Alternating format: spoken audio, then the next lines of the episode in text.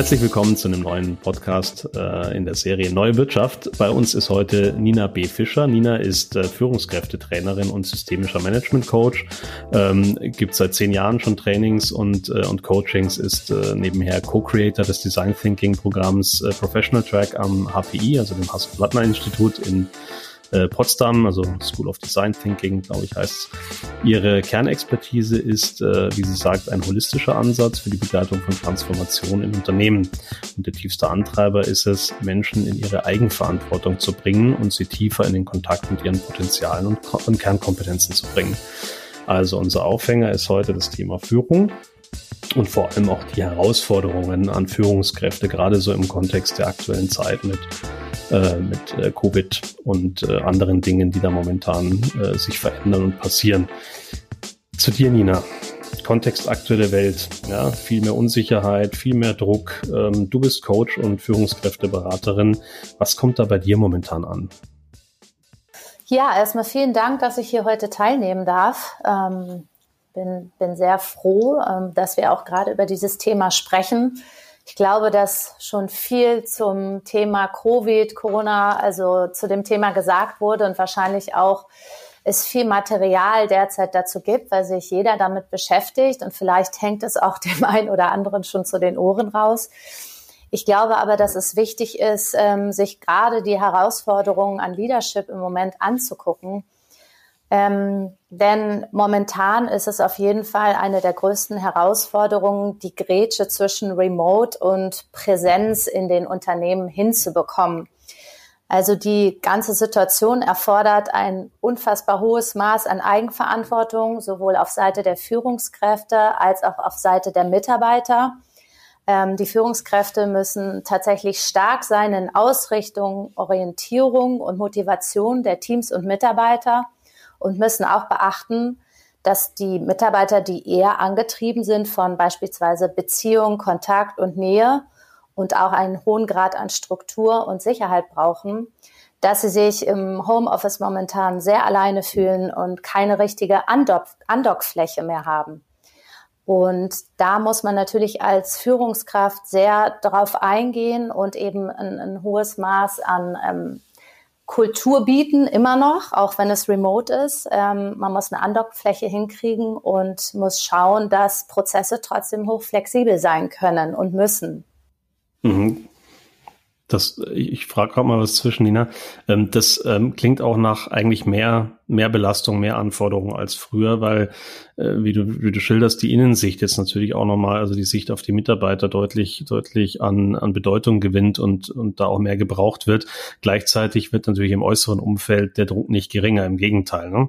Ähm, Würdest du das so bestätigen oder was, was leitet sich da jetzt für deine Arbeit auch als Beraterin, als Coach ab? Ja, genau. Also im Moment ähm, ist es tatsächlich so, dass wir für Organisationsentwicklung und Transformation ähm, verstärkt das nicht sichtbare und messbare uns anschauen müssen oder auch äh, in, in Augenschein nehmen müssen, also die Innenseite ähm, und nicht eben so stark auf Prozesse und Inhalte und, und auf das Außen konzentrieren. Denn die Führungskräfte sind sehr gefragt im Herstellen von Sicherheit. Und wir wissen ja aus dem Aristotle-Projekt von Google beispielsweise, die ähm, Teameffektivität gemessen haben und untersucht haben, dass es eben um psychologische Sicherheit, äh, dass das Nummer eins ist. Und ähm, es geht es wirklich darum, die Führungskräfte, die müssen sowohl die Kontrolle auch aufgeben und die Autonomie der Leute unterstützen und auch sehr stark in Konfliktmanagement und Mediation sein. Also die Kultur erhalten, ähm, die Werte erhalten, dass ähm, innerhalb dieses neuen, ich sag mal, innerhalb dieser neuen Anforderungen die Kultur eines Unternehmens eben auch trotzdem weiter gestärkt werden kann. Also agile Werte wie kontinuierliches Lernen, die richtigen Ziele zu setzen, ähm, in Echtzeit Signale zu erkennen und sinnvoll zu reagieren und die Kollaboration weiter zu stärken, ist momentan einfach wahnsinnig hoch im Kurs. Mhm die Punkte, die du angesprochen hast, die haben wir uns ja im Prinzip die letzten fünf Jahre schon vermehrt angeguckt. Ja, da haben wir äh, Unternehmen und Führungskräften ja auch schon erklärt, ähm, es, es, muss mehr wertebasierte Führung geben. Ihr müsst euch mit agilen Konzepten äh, auseinandersetzen, braucht auch ein entsprechendes Mindset, eine entsprechende Haltung. äh, gegenüber, also mehr Offenheit. Ähm, jetzt, jetzt ist damit mit Corona nochmal ein Katalysator dazu gekommen. Ja, dadurch kamen jetzt bis auf das Thema Distanzarbeit, das es ja auch schon vorher gab, äh, jetzt kaum neue neue Themen, echt neue Themen dazu, ja, sondern die wurden alle nochmal verstärkt was ändert sich aus deiner Sicht jetzt? Weil die, oder andersrum gefragt, was sind die Gründe, weshalb so viele Führungskräfte in den letzten fünf Jahren nicht ihre eigene Führungsarbeit komplett umgestellt haben? Oder ist das eine, eine Beobachtung, die du auch, äh, auch teilst? Ähm, und was ist nötig, damit das jetzt passiert? Naja, ich glaube, es ist eher ein, ähm, eine Teilung oder man müsste eher darauf gucken, was in den letzten Jahren so in den Unternehmen geschult und trainiert wurde und wo Führungskräfte gecoacht wurden. Also es ist ihre eigene Arbeit und ihre eigene Verantwortung, ja. Aber man muss sich ja auch immer Programme von Unternehmen angucken, wie wird dort trainiert und wie werden die Leute ihren Potenzialen entsprechend geschult. Und momentan ist es so, während Corona beziehungsweise ähm, die Führungskräfte müssen eine sehr hohe persönliche Kompetenz haben und in Bezug darauf ihre eigene Sicherheit immer wieder neu herstellen und super wandlungsfähig sein, dass sie blitzschnell auf neue Umstände reagieren können und anderen ein hohes Maß an Orientierung geben und Vertrauen geben. Und dafür müssen sie sich selber sehr stark führen können. Und in den Führungsprogrammen der Unternehmen, da wird meiner Meinung nach viel zu sehr immer noch auf ähm, äußere Faktoren gesetzt, eben Sachen, die man schnell sieht, die man schnell bemessen kann, ähm, neue Prozesse, ähm, Struktur ändern, neue Organigramme entwickeln, also eher die äußeren Faktoren, anstatt dass man sich auf die Haltung und das Mindset konzentriert. Und ich habe kaum in Führungsprogrammen bisher gesehen, dass es darum geht, die eigene die eigene Führung, die Selbstführung zu stärken. Es geht darum, äh, ich stärke andere und dann gucke ich, wie ich das Unternehmen weiterentwickle. Aber prinzipiell geht es darum, dass Führungskräfte sich vor allem selber führen können. Also sich selber führen können, um dann zu schauen, wie führe ich eigentlich andere. Und das ist meiner Meinung nach, es kommt wahnsinnig viel zu kurz, ist aber eine Kompetenz, die momentan wahnsinnig stark gebraucht wird. Mhm. Und dieses selber führen hat im Prinzip auch den, den Zweck, erstmal die eigene Stabilität herzustellen, um dann quasi in dieser, in diesem eher unsicheren und volatilen Umfeld äh, quasi nach außen auch effektiver führen zu können. Das klingt auch sehr einleuchtend. Ähm, siehst du ich habe es ja eingangs gerade schon mal angerissen, ja, so äh, Unterschied auch, wie gehen männliche, weibliche Führungskräfte mit dem Thema Druck um. Jetzt haben wir gerade auch, äh, oder gestern haben wir noch auf LinkedIn gelesen, äh, dritte Frau im Telekom-Vorstand äh, wird gefeiert. Wichtige Entwicklung, finde ich, finde ich persönlich auch, auch notwendig und gut. Ähm, jetzt ist schon die Frage, ähm, Gibt es da Unterschiede? Beziehungsweise wir hatten ja auch im Austausch bisher uns mal so ein bisschen mit der Frage auseinandergesetzt, gibt es Unterschiede und was können vielleicht auch männliche, weibliche Führungskräfte auch voneinander lernen? Wie siehst du das? Mhm.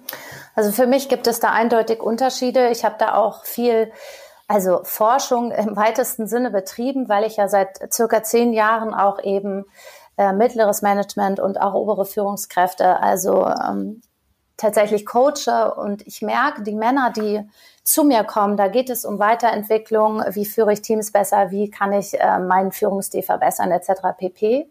Also erstmal so inhaltliche Dinge. Und wenn wir dann ans Arbeiten kommen, ähm, da ich ja systemisch arbeite und ganzheitlich die Sache anschaue, ähm, so ist der Prozess auf jeden Fall, den ich coache oder mit dem ich coache, sehe ich, dass die Männer sehr häufig äh, andere Themen haben. Und das ist wirklich von ähm, Ängsten bis hin zu extrem hohen Druck, Depressionen, Schlaflosigkeit, erhöhten Alkoholüberkonsum etc. pp. Also ein wahnsinniger Druck, der da ist, der wirklich auch zu körperlichen Symptomen führt. Und ähm, das ist eine Sache von Selbstführung. Und ich glaube, dass Frauen generell ähm, eine höhere persönliche Kompetenz haben und auch eine höhere soziokommunikative Kompetenz. Also bedeutet mehr Zugriff auf sich und ihren Körper, ähm, meiner Meinung nach auch viel mehr sprechen, also mit anderen Menschen äh, sprechen, wie, ihre, wie ihr Gemütszustand ist, ähm, wie sie sich gerade fühlen, was sie besser machen können. Viel Ratgeberliteratur lesen, ähm, sich generell viel austauschen ähm, und das auch ähm, verbalisieren können.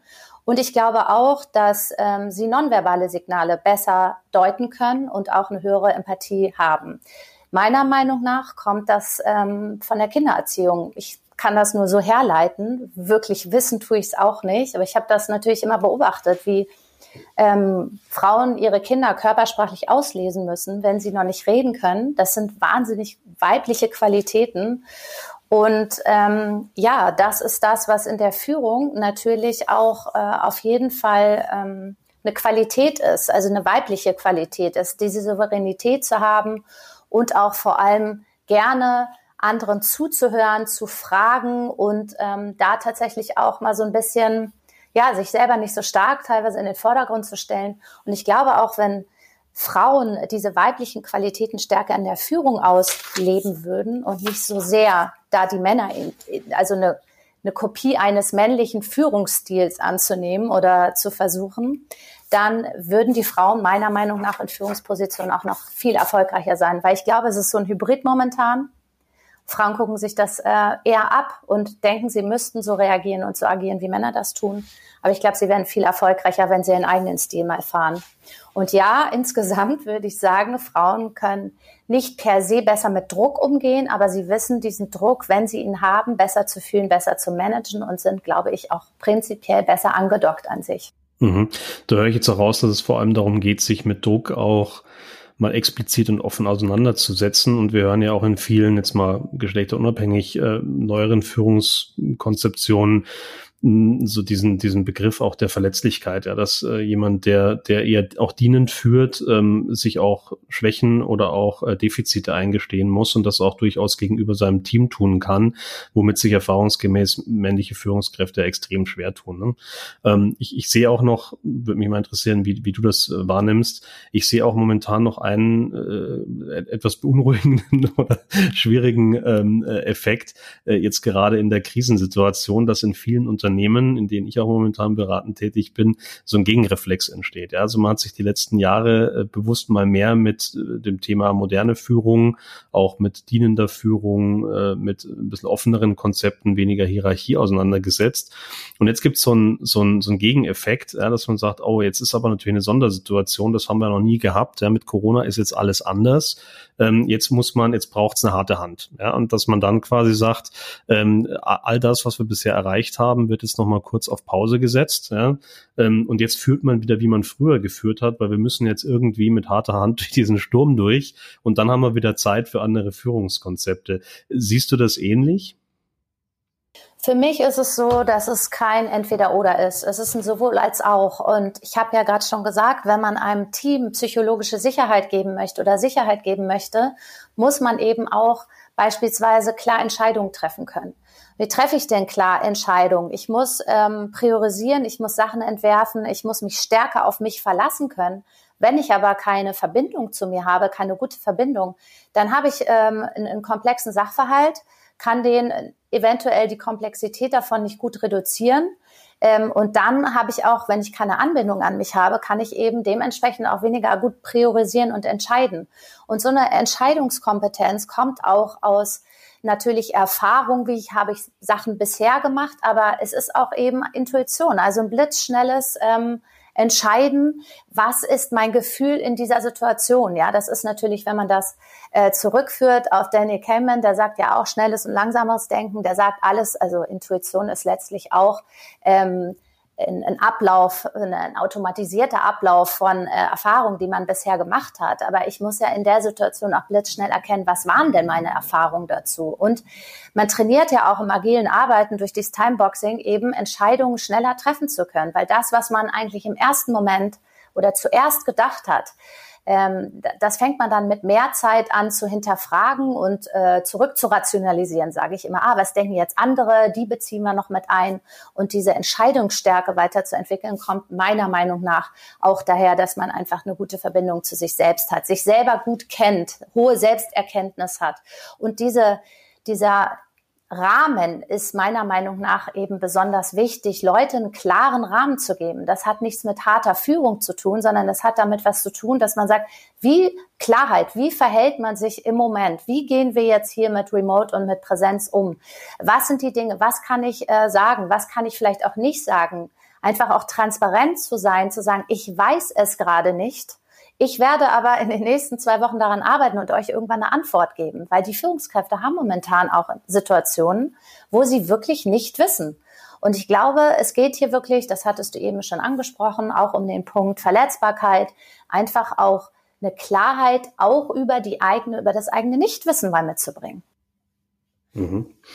Ja, und es schadet ja auch nicht, das mal ganz offen zu spielen, solange es mit dem Commitment verbunden ist, ähm, eben an einer Lösung auch gemeinsam zu arbeiten und damit vielleicht auch das Team einzuladen, da selbst einen Beitrag zu leisten. Ja. Absolut. Das ist extrem wichtig. Jetzt, ich habe in einem Vorgespräch mal die Frage gestellt, ähm, steht ein Unternehmen besser da, wenn wir, also nicht drei Viertel der Führungsposition mit Frauen besetzen? Ähm, da hattest du auch eine Meinung dazu. Ich glaube, ein paar, ein paar Aspekte hast du angerissen. Ähm, den spannendsten fand ich übrigens die Aussage, ähm, ne, wie, wie, wie immer, es ist eine Frage der Mischung ähm, und, und des Aufeinanderzugehens und voneinander lernen wollens. Äh, was würdest du da noch ergänzen?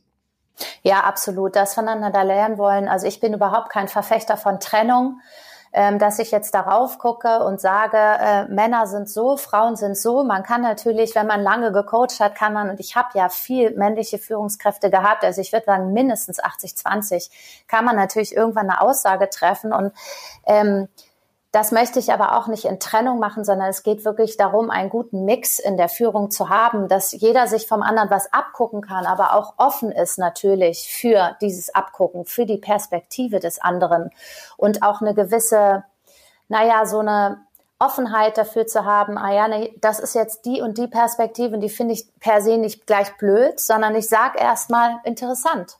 Interessant. Er sieht das ganz anders als ich, aber das schaue ich mir erstmal aus einer ruhigen, ähm, gelassenen Haltung an, anstatt immer dieses ähm, für gegen. Ich habe das auch oft auf solchen ähm, Frauenforen, so Konferenzen, ähm, dass da so Männerbashing stattfindet und ähm, diese Ungleichheit von Gehältern und all diese Sachen. Ich finde zum Beispiel nämlich auch, dass ähm, es gibt auch ein paar Kompetenzen, die Frauen sich auch wirklich jetzt erwerben müssen, wie zum Beispiel Verhandlungsführung. Da sind die Männer viel besser. Also diese Geschlechter, ähm, diese Unterschiede im Gehalt kommen auch meiner Meinung nach daher, weil einfach nicht genug ähm, Kompetenz in Bezug auf Verhandlungen da ist bei Frauen. Oder auch, dass sie nicht sofort hier und jetzt, äh, hier und ähm, da schreien, wenn sie, wenn sie ein Job angeboten bekommen, sondern nicht dieses Lean-In machen. Ja klar, wie Männer sagen, gib her, mache ich schon. Äh, sondern sich da einfach auch mehr zutrauen und tatsächlich mehr zugreifen. Auch wenn sie in Situationen sind, sagen, ah, ich möchte jetzt vielleicht in drei Jahren schwanger werden. Ja und?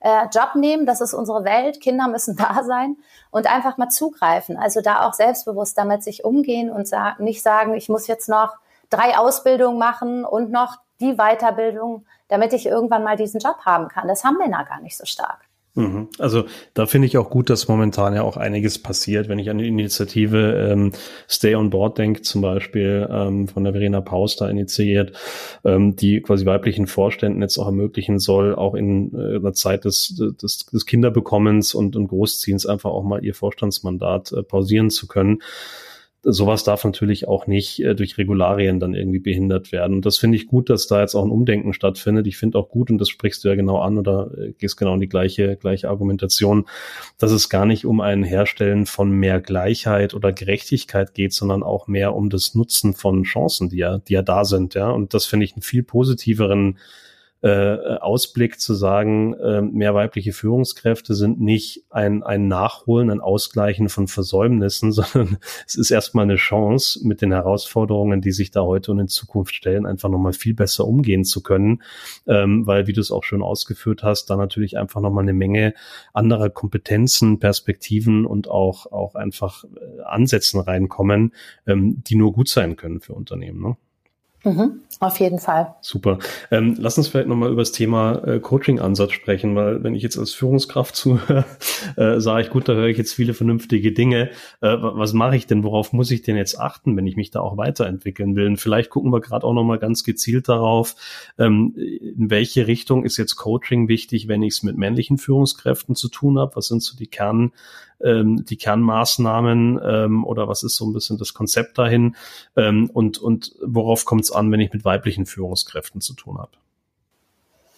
Ja, ich denke, dass man generell mal schauen muss, was ist denn am Markt der ich sag mal, prä, ähm, präferierte Ansatz? Also was ist das, was in den Unternehmen, das hatte ich vorhin schon so ein bisschen versucht zu erklären, was wird denn mit den Führungskräften gemacht oder wie wird denn Führung vermittelt?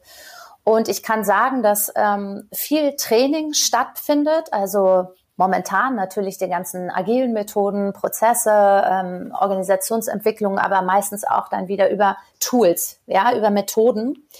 Und da geht es eher um Training, also tatsächlich Sachen zu vermitteln, erstmal unbewusste Inkompetenz zu bewusster Inkompetenz äh, hinzukriegen und dann das Eintrainieren von neuen Kompetenzen. Ähm, Beratung ist klar, da geht es ja darum, dass ähm, wenn ich jetzt berate, dann geht es ja um meinen eigenen Erfahrungsschatz und da vermittle ich Inhalte für ein bestimmtes Problem. So, und das meist nicht nachhaltig, weil die nicht an die Ressourcen des Menschen angepasst sind. Das heißt, diese beiden Ansätze sehen, stehen für mich meiner Meinung nach sehr im Vordergrund. Und was Coaching bietet, ist halt die nachhaltige Selbstlernkonzeption. Also wir gehen von einem Menschen aus, der sich selber steuern kann und der mit Hilfe von einer Struktur, mit diesem Coaching-Prozess, die Wahrnehmung auf, auf ein Thema erweitern kann seine Entscheidungsfähigkeit wird gefördert und Verhaltensalternativen werden gebildet. So. Das heißt, wir sehen den Menschen als autonom. Die Lösung liegt beim Coaching. Wir helfen ihm quasi nur die Struktur zu geben. Und diese nachhaltige Selbstlernkonzeption, die ist super wichtig. A, erstmal auch systemisch zu erfahren, werde, was hat alles mit meinem Thema zu tun. Hinterher die Ressourcen dafür selber zusammenzusuchen um dann hinterher wirklich zu lösen und auch diesen Prozess immer wieder selber machen zu können. Und das ist das, was im Coaching sehr stark beigebracht wird. Einfach, ähm, wie habe ich das bisher gelöst? Was waren da Alternativen? Wie habe ich das Problem angegangen? Und auch in irgendeiner Form zu wissen, wie kann ich es fürs nächste Mal, für den nächsten Kontext vielleicht genauso wieder machen? Und das ist hat wirklich viel mit Selbstreflexion, mit Selbsterkenntnis zu tun und dann auch mit einem Prozess, den ich dann lerne, um mich selber coachen zu können. Und das ist meiner Meinung nach der Unterschied oder das, was momentan verstärkt in den Unternehmen gemacht werden müsste, ähm, damit äh, Männer auch an diese Selbsterkenntnis ähm, stärker herankommen und das halt auch immer wieder duplizieren können. Und auch gerade für Führung, äh, genauso, wenn ich andere führe, dann kann ich auch diesen Ansatz wiederum weitervermitteln. Wie ist es in der Praxis? Sind männliche Führungskräfte grundsätzlich bereit, sich da jetzt gerade wenn man nicht, vielleicht nicht in, in, in 1 zu 1 Situationen coacht, ähm, kann man sowas in der Gruppe überhaupt machen? Ja, also die Offenheit ähm, ist, wenn sie nicht prinzipiell, also wir, wir ein Gru Gruppencoaching haben, ist die Offenheit definitiv bei Frauen auch noch viel größer als bei Männern. Also da geht es gleich wieder um, oh ja, das ist ja so ein emotionales Gequatsche und ach, jetzt sollen wir mal in uns selbst reinhorchen. Also Meditation und Achtsamkeitstrainings, ja, das hört jeder mal, aber letztlich, wenn man dann da sitzt, dann sage ich auch, wenn ich ein Training anfange oder etwas im Unternehmen, Workshop, fange ich auch an und sage erstmal drei Minuten, fünf Minuten Stille, weil jeder sich sammeln soll. Ähm, da sage ich aber nicht, das ist jetzt eine Meditation. Also man muss wirklich mit dem Vokabular explizit bei Männern auch sehr stark aufpassen und gucken, was man da ähm, für ein Glossar benutzt, damit die Offenheit nicht sofort sinkt. Ähm, und da sind Frauen auch sehr viel offener. Also ich glaube, das ist die Zukunft, ähm, tatsächlich nicht nur im Kopf zu sein, rational, analytisch unterwegs zu sein, sondern auch zu lernen, wie kann ich meinen Körper spüren. Mhm. Ähm, weil auch der Körper gibt mir wahnsinnig viele Signale für Entscheidungen. Also ich muss halt beides einbeziehen. Und in, in Deutschland oder auch in Europa sind wir in der Welt sehr kopfgesteuert. Und ich glaube, es ist wirklich ein Ansatz, da mehr in Bewusstsein auch für den Körper zu gehen. Mhm spannender Ansatz. Ähm, ich glaube, das ist auch wahrscheinlich die, so die, die, die Haupterkenntnis, auf die man sich mal einlassen muss, ähm, damit es dann auch mal ein bisschen lockerer wird. Ähm, ich ich ertappe mich ja selber bei sowas immer. Ich bin auch ein sehr rationaler Typ ähm, und, und ertappe mich dann auch immer dabei, dann erstmal so die Stirn in Runzeln zu legen. Ähm, aber ich glaube, mir geht's da wie vielen anderen auch, die ich dann auch äh, wieder in, in, in so Sessions erlebt habe, in so Coaching-Maßnahmen, Interventionen erlebt habe. Ähm, wenn du den ersten Schritt mal genommen hast, dann funktioniert das auch mit der Öffnung. Ja? Also dieses, äh, dieses, diese eine überwinden, mal die Rüstung abzulegen, diesen Schutzschild runterzufahren, sich, sich darauf einzulassen. Man glaubt gar nicht, wie viel Begeisterung dann da auch häufig entsteht, mit der man vorher gar nicht gerechnet hätte.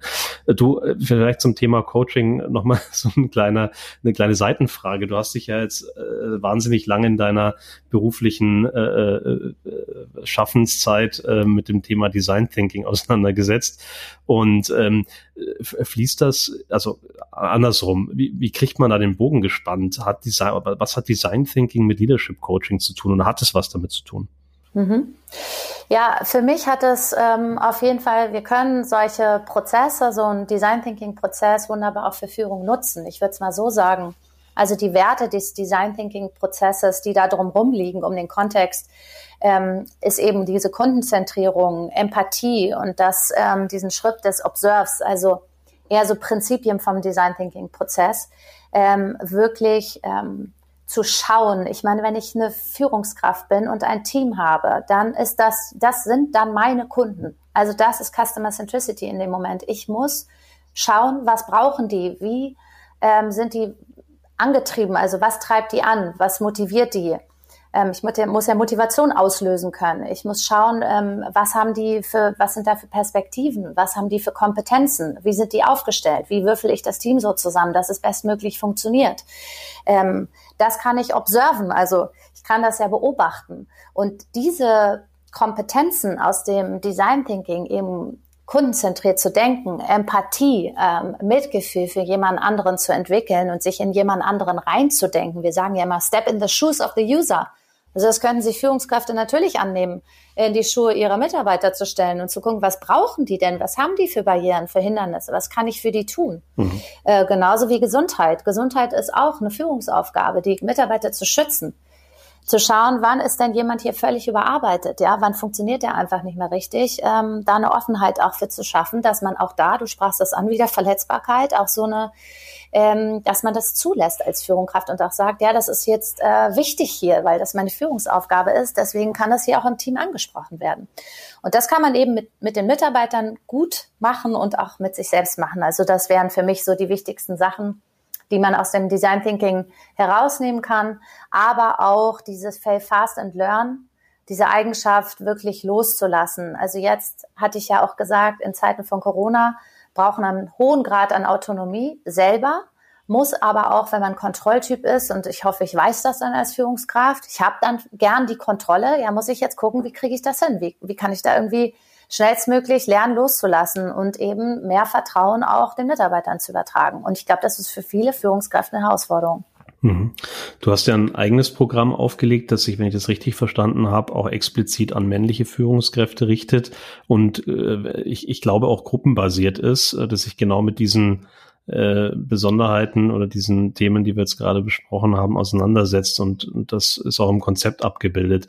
Kannst du das ganz kurz skizzieren, wie, wie du da vorgehst und äh, vielleicht drangehängt auch nochmal ähm, jetzt für die Zuhörer so die drei wichtigsten Tipps, die du Führungskräften jetzt momentan mit auf den Weg geben möchtest?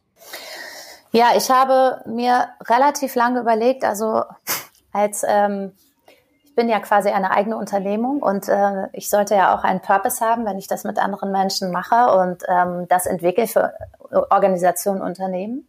Dann ist ja auch wichtig, meinen eigenen Zweck und meinen eigenen Purpose und meine Vision zu haben. Und ich habe immer gedacht, ja, wie kann ich eigentlich die Welt äh, in einem größeren Maß, im größeren Stil verändern und vor allem Führung für Mitarbeiter erträglicher machen. Also zum einen natürlich, dass das Unternehmen besser läuft, ähm, Teams effektiver sind, aber ich sehe ja auch, wie sehr ähm, Mitarbeiter teilweise leiden und ihr Potenzial nicht entfalten können. Deshalb muss ich äh, an die Führung ran, da die Führung meist eben immer noch in einer hohen Anzahl Männer sind, in den höheren Positionen, habe ich gedacht, ja, dann ähm, muss ich weiter noch an die Männer an in einem größeren Stil.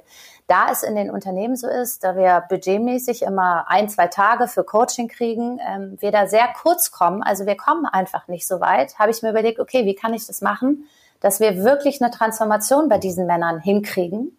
Und deswegen habe ich ein Jahresprogramm entwickelt, um eben nicht eine kurzzeitige Druckbetankung von Wissen zu erreichen, sondern wirklich so eine holistische Learning Journey ähm, zu machen, welches das Erkennen, das Gestalten und das Wahrnehmen der Teilnehmer unterstützt und die Achtsamkeit der körperlichen und geistigen Prozesse über einen längeren Zeitraum begleitet und schult. Und dieses Konzept ist so aufgebaut, dass wir tatsächlich Präsenztage haben. Ähm, wir haben quasi pro ähm, Monat äh, immer Präsenztage. Dann hat man eine Peer Group. Ähm, da treffen sich die Teilnehmer untereinander. Dann gibt es nochmal ein Treffen mit den Coaches und die letzte Woche ist der Praxistransfer. Da dampft man die Sachen ein. Und das über ein ganzes Jahr. Und ich bin der festen Überzeugung davon, ähm, wenn man diese Sachen erkennen, also sich selber zu erkennen, wahrnehmen, reflektieren, mitfühlen und dann gestalten. Also wie entscheide ich besser? Wie priorisiere ich? Und wie verantworte ich vor allem auch meine Handlung? Also das ist für mich mit das Wichtigste. Nicht nur, dass ich gestalte, sondern auch weiß, was passiert eigentlich danach, wenn ich das entschieden habe. Also auch da das Kommunizieren und Handeln zu verbessern und bewusster zu machen. Dann glaube ich, dass wenn äh, die Männer aus diesem Programm kommen, einfach bessere Führungskräfte sind. Ja. Und ich glaube, das ist sogar nicht nur für die Unternehmen, sondern auch für zu Hause. Also ich merke auch immer wieder, dass die Männer an ihre Grenzen kommen, die kommen von der Arbeit nach Hause, sind dann eben im Coaching, sagen, sie haben ähm, diese Symptome von Schlaflosigkeit, ähm, Depression, Ängsten etc. pp. Diesen hohen Druck, ja, die sind natürlich dann zu Hause auch äh, bestimmt nicht die besten Ehemänner, weil sie nämlich einfach nicht mehr können, haben einfach keine Kraft mehr für ihre Kinder. Und ich glaube, das kommt einfach der ganzen Welt dann zugute, der mhm. gesamten Gesellschaft. Vielleicht werden sie bessere Führungskräfte, bessere Freunde, bessere Ehemänner. Und ähm, ja, das ist äh, mein Purpose. Und warum Gruppencoaching? Ähm, ich es hat, ich habe ganz viel zu Depressionen auch geforscht und ähm, habe immer gedacht, Männer haben viel mehr Depressionen äh, als Frauen. Ich habe gesehen, dass das von den Anteilen anscheinend umgekehrt ist oder ähm, bei Frauen tatsächlich höher messbar, weil ähm, die Diagnose von einer Depression tatsächlich meistens bei Männern dann schon körperlich ist. Also man merkt dann Symptomatik am Körper schon, dass sie irgendwas Körperliches haben. Und bei Frauen wird es wohl viel eher festgestellt. Und das hat mich wirklich dazu gebracht zu schauen, wie kriegt man das denn hin, dass eben diese ganzen Perspektiven, die man eben, ähm, dass Männer unter sich sind, eben sich mal unter sich auch austauschen können, diese Verletzbarkeit vielleicht auch mal erleben können, ja, Resonanz erhalten, eben auch aus, ach, dem geht's genauso, ja. Normalerweise rede ich mit meinem Freund abends immer über, was ist irgendwie geschäftlich passiert, aber hier habe ich jetzt einen, einen Kreis von Leuten, mit denen kann ich irgendwie tiefer gehen und ich merke, ich bin gar nicht komisch, die haben genau die gleichen Probleme. Mhm. Und hier kann ich mich jetzt öffnen. Und ich glaube, diesen sicheren Container für Männer zu bilden und das eben als Gruppencoaching nur unter Männern anzubieten, ähm, das ist wirklich meiner Meinung nach das, was für die Zukunft sehr wichtig ist und auch diesen Schutzraum hier aufzumachen ähm, und eben Männer auch andere Erfahrungen machen zu lassen, eben mit dieser Verletzbarkeit umgehen zu können. Ich bin gespannt auf die Resonanz. Vielleicht sprechen wir dann so in einem Jahr nochmal und gucken vielleicht auch nochmal auf die Learnings, ja, ob das, ob das so funktioniert, aber klingt total spannend. Ähm, die drei, die drei wichtigsten Tipps. Die drei wichtigsten Tipps, mhm. ja. Also ich würde tatsächlich, ähm, wenn ich jetzt Führungskraft wäre, mich wirklich verstärkt ähm, darauf ähm, einlassen, selber eher an mir zu forschen, also Selbsterkenntnis zu erhöhen Selbstreflexion zu erhöhen, ähm, zu schauen, ähm, wie, wie ticke ich und ähm, wie kann ich dadurch, dass ich mich selber besser führen kann, eben andere besser führen. Und mich weniger auf äh, Prozesse und Inhalte zu stürzen, sondern wirklich in diese Selbsterforschung und in das Bewusstsein meinerseits zu gehen, ähm, weil ich einfach glaube, dass das für die nächste Zeit, also Wandlungsfähigkeit heißt nicht nur für Prozesse, sondern Wandlungsfähigkeit heißt eben auch, wie kann ich mich selbst möglichst schnell an neue Umgebungen und Kontexte anpassen und eben dann auch dieses Wissen, wenn ich über mich mehr weiß, das auch äh, dementsprechend an meine Teams weitergeben. Und so glaube ich, dass weniger Konflikte entstehen, ich das besser mediieren kann. Ich grundsätzlich einfach ähm, ja eine mehr eine Direktheit mit mir erfahre und dadurch eben auch ähm, effektiver im ganzen ähm, mit meinem ganzen Umfeld werden kann. Mhm. Ich weiß nicht, ob das jetzt drei Dinge waren. Ich habe gerade ich hab gerade überlegt, aber das überlassen wir jetzt den, den Zuhörern, sich die drei rauszufiltern, genau. Ist ja auch gut, so ein, so ein bunter Strauß Blumen und ich nehme mir dann das, das am besten riecht. Ich danke dir für das spannende, spannende Gespräch. Ich habe da jetzt selber auch nochmal viel Neues äh, mit rausnehmen können, obwohl ich, wie du, auch selbst viel coachend unterwegs bin. Ähm, hoffe, wir konnten da auch unseren Zuhörern ein bisschen was vermitteln, den einen oder anderen Impuls setzen. Danke dir. Ja, herzlichen Dank, Florian. Alles Gute für euch. Tschüss.